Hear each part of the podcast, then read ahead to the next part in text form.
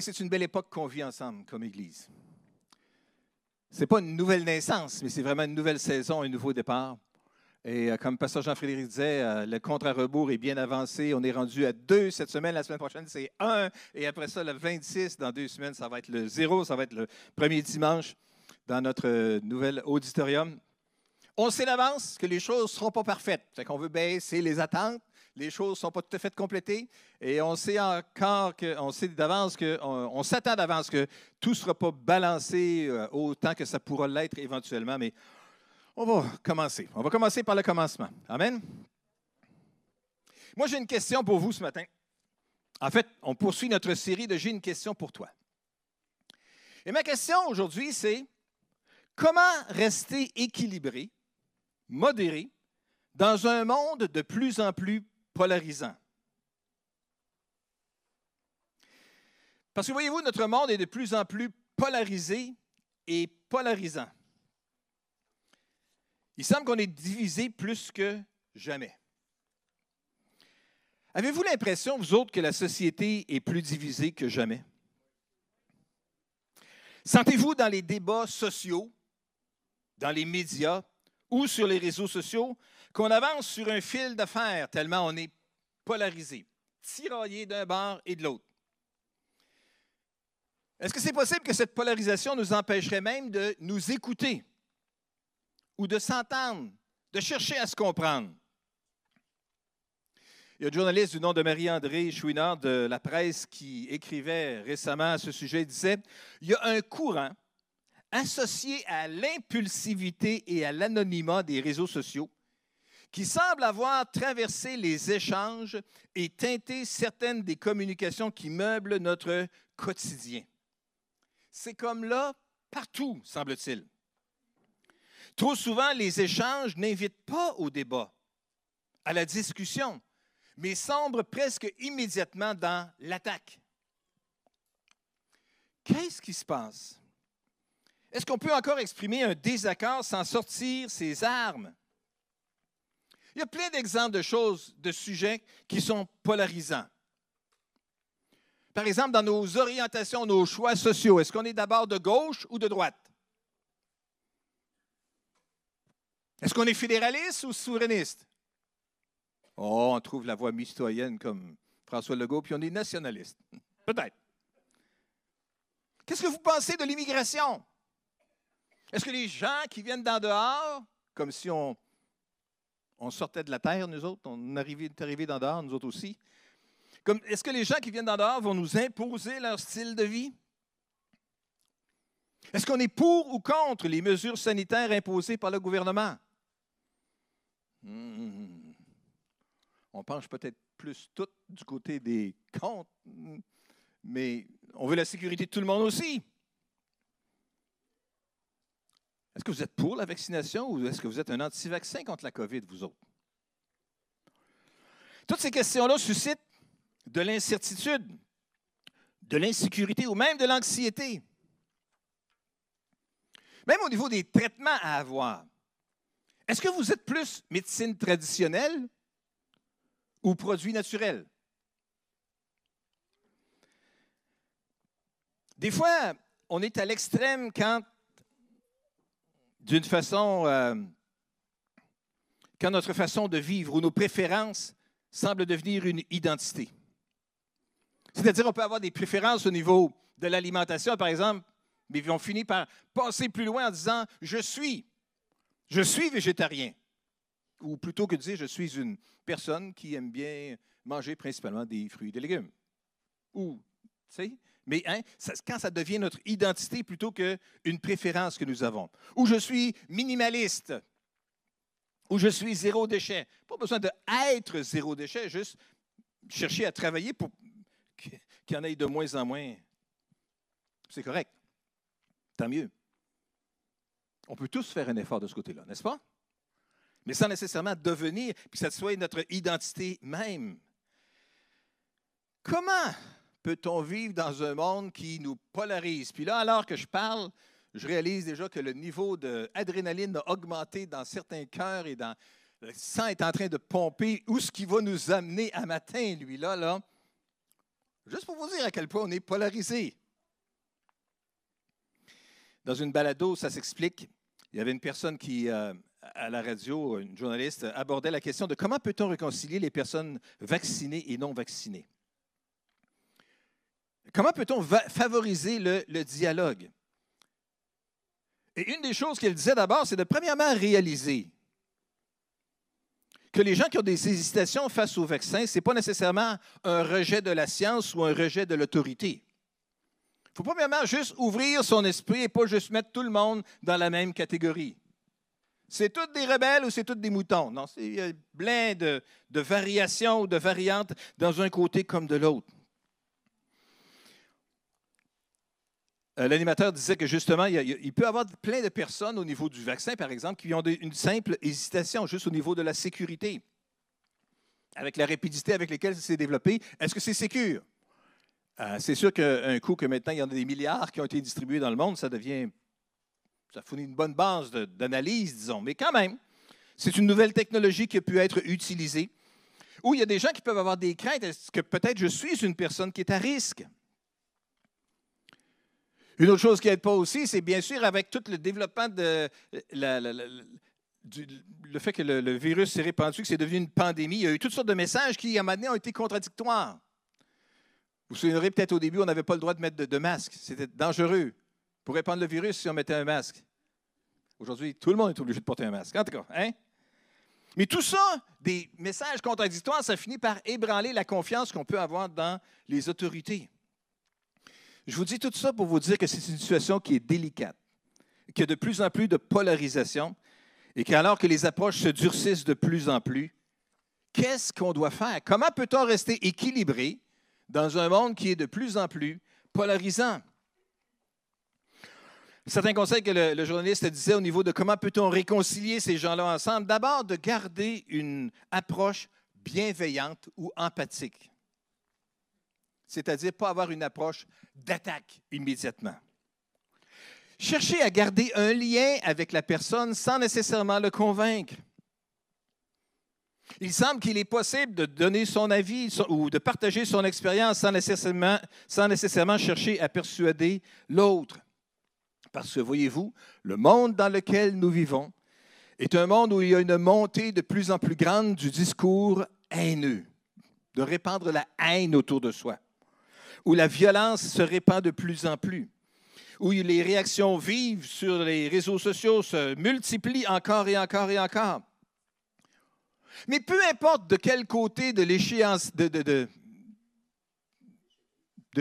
merci. Hey, Raymond, tu m'as aidé.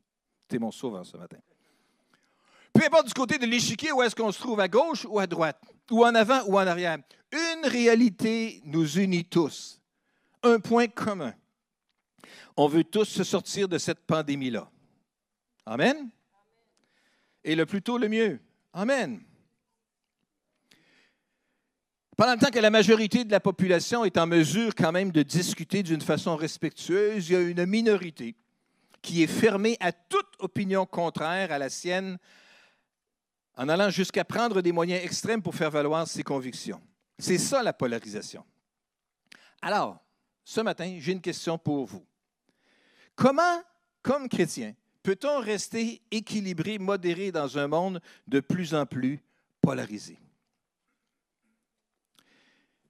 Seigneur, donne-nous la sagesse. Parlant de sagesse, dans Jean chapitre 1, verset 5, justement, nous lisons ce verset-là. Si l'un de vous manque de sagesse, qu'il la demande à Dieu, qu'il la lui donnera, car il donne à tous généreusement et sans faire de reproches. Revisitons encore une fois ce passage-là de la parole que nous connaissons, qu'on a déjà lu, qu'on connaît, probablement par cœur. Réfléchissons-y encore une fois. Quand on manque de sagesse dans n'importe quelle situation, comme une situation de tension, de monde tendu dans lequel on vit, qu'est-ce qu'on doit faire? Demander la sagesse. Qu'il la demande à qui? À Dieu. Demander à Dieu la sagesse, c'est encore la bonne personne à qui adresser la demande. Qui la demande à Dieu, qui la lui donnera. La promesse est faite, Dieu va la donner. Il la donne à tous. Peu importe. Homme, femme, peu importe. Notre origine, peu importe nos tendances, peu importe nos convictions, Dieu peut et veut donner la sagesse à tous. Et la Bible nous dit, il donne généreusement, hein, avec abondance. Si vous demandez la sagesse à Dieu, il va vous donner de la sagesse avec abondance. Vous vous souvenez l'histoire de Salomon? Qu'est-ce que tu souhaites que je fasse pour toi? Oh Seigneur, juste la sagesse de savoir quoi faire avec ton peuple nombreux. Je suis trop jeune, je n'ai pas assez d'expérience, je ne sais pas tout.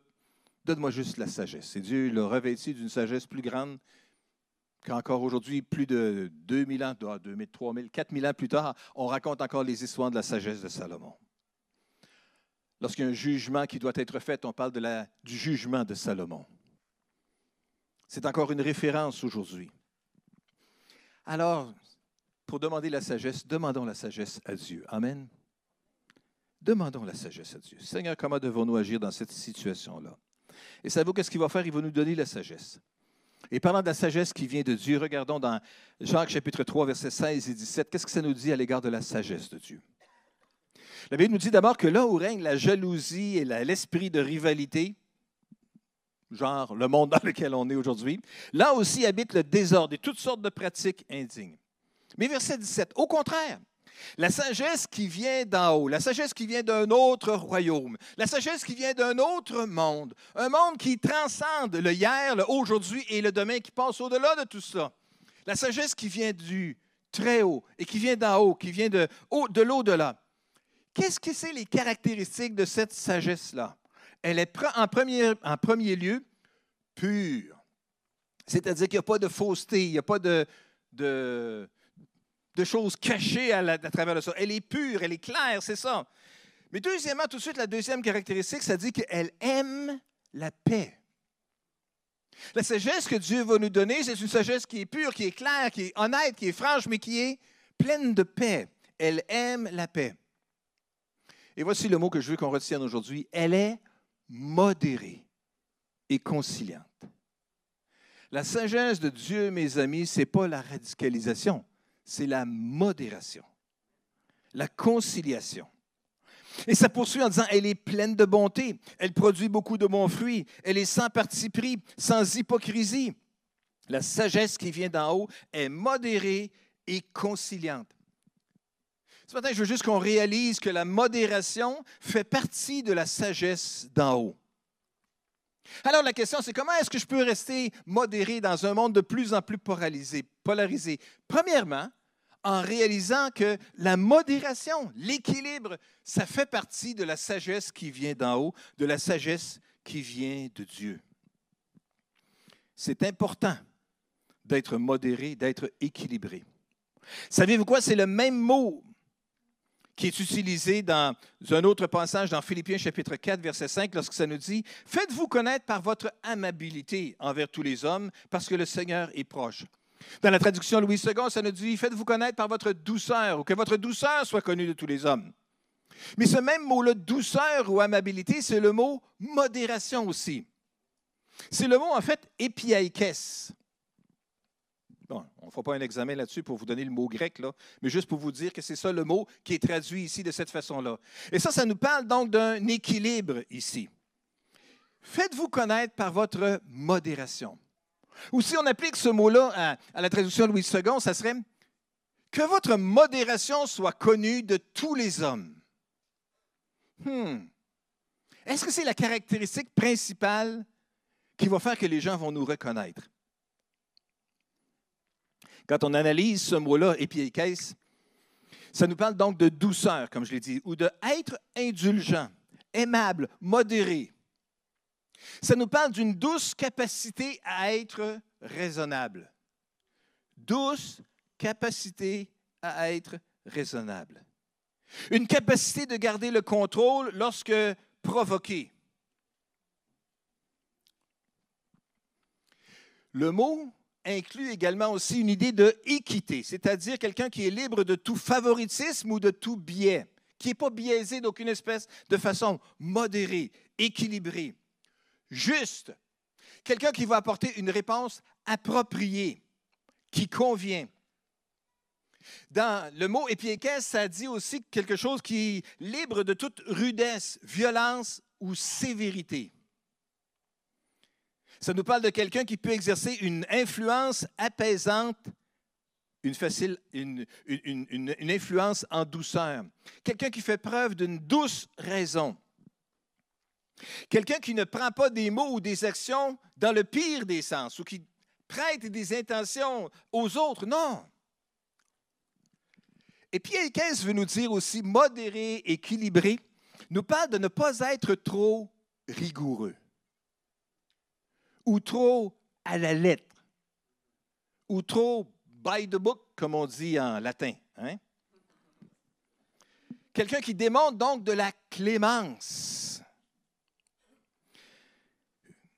Et Dieu nous appelle à vivre de façon modérée, de façon conciliante, de façon équilibrée, dans une société qui est remplie de mensonges, qui est remplie d'exagération, qui est remplie d'incitation à se lever et prendre les armes pour défendre. Hey!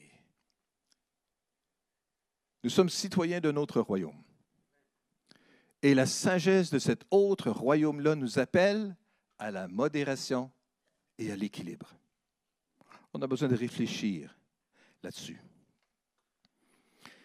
Nous vivons dans une société où les gens insistent à se tenir debout pour leurs droits légaux. Puis à quelque part, on, a, il y a toute une partie de nous autres qui applaudit lorsque quelqu'un est capable de se tenir debout. Hein? Oh, l'exemple au débat anglais avec M. Legault, et puis hein, la question biaisée dès le départ, et puis qui a été capable de se lever pour les Québécois. Ah, tout le monde a envie de se lever debout et d'applaudir. Hein? Quelqu'un qui disait même qu'il y avait des, libéraux qui avaient envie d'être souverainistes pour quelques instants, juste quelques instants pendant, ce débat-là. Mais quelqu'un qui se lève debout pour ses droits, tout le monde va être d'accord avec ça. Lorsque les, droits sont attaqués, on doit réagir. Je comprends. Modération, équilibre ne veut pas dire de renier, d'être capable de faire valoir ses droits. Il y a juste une façon de le faire. Nous vivons dans une société où les gens vont ne faire que ce qu'ils sont obligés à faire. Où ils vont désirer faire faire aux autres tout ce qu'ils peuvent les obliger à faire. Mais si on revient encore une fois dans Philippiens 4, 5, hein, faites-vous connaître par votre amabilité ou par votre modération, ou que votre modération soit connue de tous les hommes votre modération, votre équilibre, connu de tous les hommes. Voyez-vous, dans notre société, il y a beaucoup de gens qui réclament la justice. Parce qu'il y a beaucoup de causes, dans le fond, qui vont demander notre soutien pour une cause qui est juste, qui est bonne. Il y a, quelque chose, il y a des choses qui sont bonnes, qui sont droites à faire, et puis il faut les faire. Et puis on est sollicité donc de soutenir cette cause-là. Voyez-vous, le mot épiaïkès ou les mots de modération ou d'équilibre ici veut dire beaucoup plus que juste se tenir derrière une bannière et de protester. Ça nous parle aussi d'être indulgent ou de quelqu'un qui n'insiste pas. Mais la question qu'on va se dire, mais comment est-ce que je pourrais me tenir pour la justice et pour la droiture et en même temps être indulgent? La question, c'est la suivante. Pour quelle justice est-ce que je suis passionné? Quelle justice vient susciter ma passion à l'intérieur de moi? Est-ce que c'est d'accomplir la justice pour mes causes personnelles à moi? Cette sorte de justice-là qu'on voit partout dans le monde aujourd'hui, qui est d'abord orientée vers soi-même, est intéressée à, avoir des exigences. C'est la justice qu'on voit aux nouvelles à toutes les soirs. Ou est-ce que plutôt, la recherche de justice que nous avons, c'est que ta volonté soit faite sur la terre comme au ciel. Si notre recherche de justice n'est pas juste ma justice de mes droits personnels et insister là-dessus, mais c'est plutôt que la justice de Dieu puisse se réaliser. Et que je puisse être un instrument dans les mains de Dieu pour accomplir cette justice-là, juste pour faire avancer la justice. Alors mes efforts seront en ligne ou en ligne avec le Dieu de l'univers. Un Dieu de l'univers qui lui démontre une incroyable miséricorde encore et encore. Louez l'Éternel, car il est bon, car sa miséricorde dure à toujours. Que le peuple de Dieu le chante encore. Louez l'Éternel, car il est bon, car sa miséricorde dure à toujours. Et encore et encore. Le peuple de Dieu, il y a des milliers d'années, chantait la grandeur de la miséricorde de Dieu. Et encore aujourd'hui, le peuple de Dieu a besoin de réaliser la grandeur, la profondeur, la hauteur de la miséricorde que Dieu a envers chacun d'entre nous. Et ainsi, si nous sommes ses fils et ses filles, est-ce qu'on ne devrait pas démontrer aussi un petit peu de miséricorde autour de nous autres? Modération, équilibre. Ça, c'est loin de ce qu'on voit aujourd'hui et de ce qu'on entend aujourd'hui, c'est clair. Pourtant, c'est ce que Dieu veut de nous.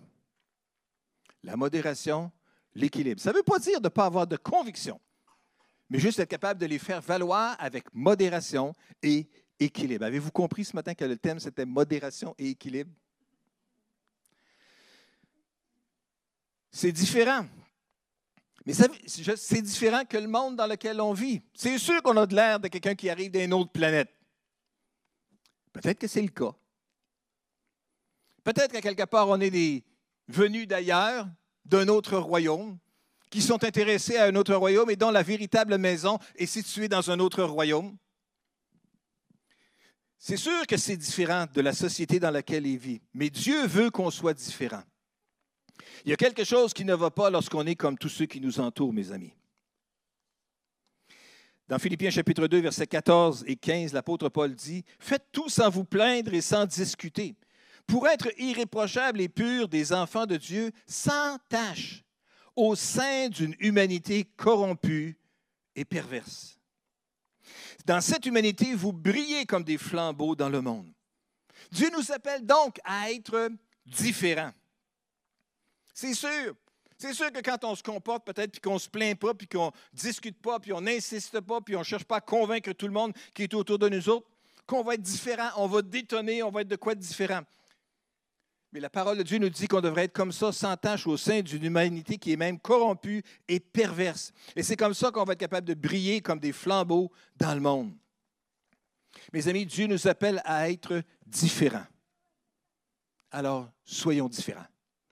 Et si tout le monde autour de nous autres cherche à être polarisé et à être revendicateur de ses droits, bien nous soyons modérés, équilibrés dans le milieu de tout cela. Dans Jean chapitre 13, versets 34 et 35, vous connaissez bien le passage, Jésus dit, je vous donne un commandement nouveau, aimez-vous les uns les autres. Endurez-vous les uns les autres. Soutenez-vous les uns les autres. Appuyez-vous les uns les autres. Respectez-vous les uns les autres. Soutenez-vous les uns les autres. Hein. Aimez-vous les uns les autres. Oui, comme je vous ai aimé, aimez-vous les uns les autres. Et voici verset 35, encore la même idée. À ceci, tous reconnaîtront que vous êtes mes disciples à l'amour que vous aurez les uns pour les autres. C'est sûr que quand on agit de façon différente du monde, le monde s'en aperçoit. Ils sont donc bien bizarres, eux autres. Hein? Ils sont donc bien différents, eux autres. Comment ça se fait qu'avec des convictions différentes, et je suis sûr que même dans cette salle ici, en nombre de personnes limitées qu'on est à cause des restrictions qu'on a, on a toutes sortes de positions différentes sur toutes sortes de sujets. Je vous garantis qu'on ne votera pas tous sur le même bord lundi prochain. Je vous garantis qu'on ne pense pas toutes la même chose concernant les vaccins. C'est certain qu'on n'a pas les mêmes orientations professionnelles et qu'on n'a pas la même vue sur les grandes décisions qui devraient être prises dans les années à venir. C'est sûr. Mais même si on est différent, on peut quand même s'aimer malgré tout. On peut quand même se respecter malgré tout. Et on peut quand même, ça ne veut pas dire de ne pas avoir d'opinion, puis de juste être flat, beige, drabe, gris, pas de couleur, là, non. On peut être ce qu'on est, mais juste le faire valoir avec la modération et l'équilibre. Si vous agissez comme ça, la Bible dit que tous reconnaîtront que ces gens-là, ils ont de quoi de différent. Hmm. Et ça qu'il y a du monde qui sont des nouveaux résidents euh, dans la rue des Gadelles, les deux blocs ou les deux condos qui sont situés devant le carrefour, il y a des centaines de personnes qui sont des nouveaux résidents. Ils voient la bâtisse de l'autre côté de la rue, à côté de Mika, qui est des produits financiers, avec une croix. Il n'y a pas de clocher. Il n'y a pas de pignon plus que ça. Ça a l'air que c'est une église. On ne sait pas trop quelle sorte de monde que c'est. Il y a de plus en plus de monde sur le stationnement le dimanche matin. Ils n'ont pas d'asphalte encore. Ils ont essayé de se faire des lignes avec des cordes. Du bizarre de monde. Mais s'ils pouvaient nous connaître comme étant une gang de personnes modérées, équilibrées et qui s'aiment les uns les autres en dépit de toutes les différences qu'elles peuvent avoir, on aurait accompli quelque chose de merveilleux. Et savez-vous quoi? Moi, je sais que pour voir quelqu'un qui est différent, les gens vont dire, c'est quoi votre affaire? C'est quoi qui produit cette différence-là chez vous? C'est quoi qui vous amène à être capable de vous aimer comme ça les uns les autres? Et ça, ça va faire une job extraordinaire. C'est la plus belle proclamation de l'Évangile qu'on peut faire. Ça ne veut pas dire qu'on ne devrait pas le faire autrement. Ça ne veut pas dire qu'on ne devrait pas avoir des modèles d'évangélisation puis qu'on ne devrait pas chercher à atteindre des, des, personnes en particulier. Bien sûr, on devrait faire ça. Mais au-delà de tout cela, on a besoin d'abord d'être des véritables disciples de Jésus dans notre vie de tous les jours. Et la modération, l'équilibre, c'est une caractéristique essentielle pour un croyant, pour un disciple. En fait, c'était une caractéristique qui était essentielle pour quelqu'un qui aspirait à être un leader chrétien. Rapidement, dans 1 Timothée chapitre 3, verset 3, ça nous dit que les gens qui aspirent à avoir une charge, une responsabilité dans l'Église, à être évêque, comme ça nous dit euh, dans la Bible Louis II, à être un, superviseur, il ne doit pas avoir, il doit pas faire ceci, il ne doit pas faire cela. Il ne doit pas être un buveur ni un querelleur. Non, c'est ça. Autrement dit, on ne le prend pas à la taverne du coin, celui-là. Quoique, il peut d'abord être à la taverne et puis après avoir ramassé une bonne volée suite à une bagarre quelconque, donner sa vie à Jésus et connaître Jésus comme son sauveur personnel, puis après ça, être transformé par la grâce de Dieu. Et, merveilleux, tant mieux s'il peut en avoir. Revenons ici. D'abord, quand il aspire à avoir un rôle de responsabilité dans l'Église, il ne doit pas être un buveur ni un querelleur, mais au contraire, il doit être aimable et pacifique. Aimable ici, ça veut dire modéré, équilibré. Une qualité essentielle que l'amour de l'argent n'ait sur lui aucune prise. Très bien, parce que de toute façon, il n'en fera pas bien, bien à travers ça. Ou s'il y en a qui en font avec ça, ils finissent par devenir ah, une tâche sur le dossier de l'Église évangélique. C'est pas bon. Que l'amour de l'argent n'ait aucune prise sur lui. Autrement dit, hein, une des caractéristiques essentielles, c'est d'être aimable, d'être modéré, d'être équilibré. Dans Tite chapitre 1, verset 8, ça nous dit aussi qu'il soit au contraire hospitalier, ami du bien, réfléchi, c'est le même mot qu'est-ce ici aussi, réfléchi, équilibré, juste, saint et maître de lui-même. Ça fait partie donc des caractéristiques de quelqu'un qui aspire à avoir des responsabilités spirituelles. Mais plus que ça, dans Tite chapitre, euh, hum, chapitre 3, Émilie, on va aller à l'autre, on saute le 2 puis on va tout de suite au 3 là. Euh, ça nous dit euh, qu'il ne dénigre personne, mais qu'il soit au contraire conciliant, courtois, qu'il fasse preuve d'une parfaite amabilité, une parfaite modération. Et ici, Paul dit, on ne l'a pas le verset euh, qui, va être projeté, mais dans Tite chapitre 3, verset 1, ça dit, rappelle-leur, rappelle-leur à tous, à tous les croyants, à tous les chrétiens, rappelle-leur qu'ils ne doivent pas dénigrer personne. Alors, ce n'est pas juste pour les dirigeants, c'est pour les, pas les gros big boss spirituels euh, d'une vie d'une chrétienne, d'une vie d'une assemblée chrétienne évangélique, mais pour tous les chrétiens ordinaires d'une Église qui marchent avec Jésus, qu'ils ne dénigrent personne. On a-tu bien compris? Modéré, équilibré, pas de dénigrement, mais au contraire qu'ils soient conciliants, courtois, polis, qu'il fasse preuve d'une parfaite modération envers tous les hommes, envers tous les hommes. Amen. Et pour en rajouter une coche de plus, ça parle même aux jeunes. Dans Tite, chapitre 2, euh, oui, c'est ça, verset 6, ça nous dit aussi, recommande aussi aux jeunes gens, hey, aux jeunes, aux ados, qui eux autres hein, sont tout le temps dans le piton d'un bord puis de l'autre, à gauche puis à droite, et qui dans la même personne, dans la même semaine, ils peuvent être à deux extrêmes complets, de, l'échiquier. Recommande aussi aux jeunes de mener une vie équilibrée. Recommandé à tous les chrétiens, recommandé pour être des leaders chrétiens. Ce que ça veut dire, mes amis, c'est qu'il n'y a pas d'insulte, mais le respect plutôt. Ça veut dire qu'il y a peut-être certains mots qu'on a besoin d'éviter des mots qui portent aux insultes. flambou, mouton, tête brûlée, imbécile, stupide, conspirationniste, mollasse, tous ces mots-là. Et tous les autres synonymes qu'il pourrait y avoir aussi, c'est quelque chose qu'on ferait bien de juste mettre ailleurs que dans notre vocabulaire. Modération, équilibre. On peut avoir nos idées, on peut faire nos recherches, on peut penser, on peut réfléchir, mais s'il vous plaît, faisons preuve de respect, de modération et d'équilibre. Est-ce que je peux inviter les musiciens à revenir, s'il vous plaît? Avec équilibre et modération. Avant de discuter, respirez. Pas pire, ça, hein?